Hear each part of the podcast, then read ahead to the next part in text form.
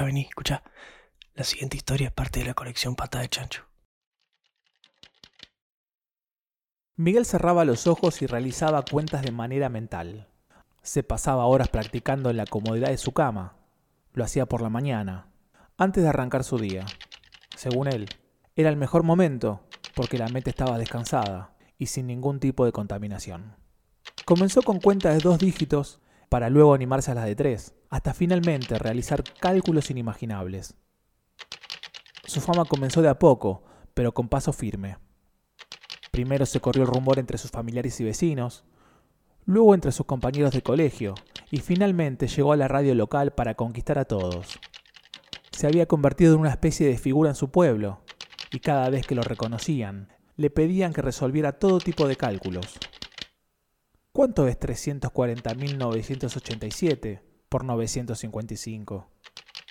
Cerraba los ojos, con sus manos dibujaba números en el aire y respondía de manera casi mecánica. 235 millones 698.239 y 91 millones 476.288 más 76 millones 540.098 repetía el ritual y con total seguridad respondía 618 millones 98.681 y los aplausos no se hacían esperar. El rumor de su talento se hizo tan grande que el libro de los récords Guinness se contactó con su familia para realizar un par de pruebas y así poder sumarlo a sus filas. Sin embargo, los expertos descubrieron su engaño cuando corroboraron los resultados con una calculadora y todos eran incorrectos, cosa que anteriormente nunca nadie había hecho.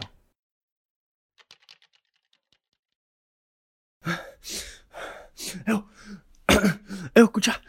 La, la siguiente historia es parte de la colección Patada de...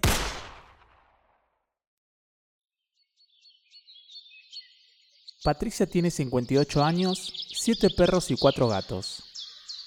Vive sola desde siempre, aunque ella dice que jamás estuvo sola. Una tarde en la cual salió a comprar alimento balanceado, se cruzó con un grupo de chicos que intentaban matar pájaros con una gomera. Patricia les dijo que no hagan eso. Ellos rieron. Para todos, era la loca de los animales. Ella insistió, pero solo recibió burlas e insultos como respuesta. Patricia caminó en silencio a su casa y en menos de cinco minutos salió con un rifle. Seis disparos fueron más que suficiente. The following, the following quent is part of the uh, Kick of the Pig Collection. Terminó la segunda temporada de Dark y con más dudas que certezas, recurrió de inmediato a los libros de la biblioteca. Siempre que su abuelo tenía alguna duda que despejar, aquellos libros se encargaban de evacuarla. Recorrió los más de 200 títulos sin encontrar respuesta alguna. Pensó de manera simple, básica, volvió a las fuentes, a recurrir a aquellos seres que siempre tienen respuestas a todas nuestras dudas. Fue a buscar a sus padres. Mientras Ana cocinaba, se acercó intentando no molestar demasiado y soltó la pregunta. Mamá, ¿qué es un bucle infinito?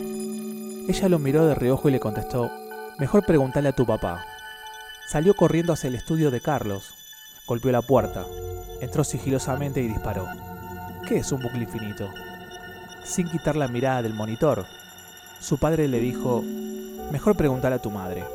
Mientras Ana cocinaba, se acercó intentando no molestar demasiado y soltó la pregunta. Mamá, ¿qué es un bucle infinito? Ella lo miró de reojo y le contestó, mejor preguntarle a tu papá. Salió corriendo hacia el estudio de Carlos, golpeó la puerta, entró sigilosamente y disparó. ¿Qué es un bucle infinito? Sin quitar la mirada del monitor, su padre le dijo, mejor preguntarle a tu madre. Mientras Ana cocinaba, se acercó intentando no molestar demasiado y soltó la pregunta. Mamá, ¿qué es un bucle infinito? Ella lo miró de reojo y le contestó, mejor preguntarle a tu papá. Salió corriendo hacia el estudio de Carlos, golpeó la puerta, entró sigilosamente y disparó. ¿Qué es un bucle infinito? Sin quitar la mirada del monitor, su padre le dijo, mejor preguntarle a tu madre. Mientras Ana cocinaba, se acercó intentando no molestar demasiado y soltó la pregunta. Mamá, ¿qué es un bucle infinito? Ella lo miró de reojo y le contestó, mejor preguntarle a tu Patada de Chancho, un podcast de Diego Salazar y Remigio González. Historias donde el absurdo insiste. Disponible en todas las plataformas. Patada de Chancho.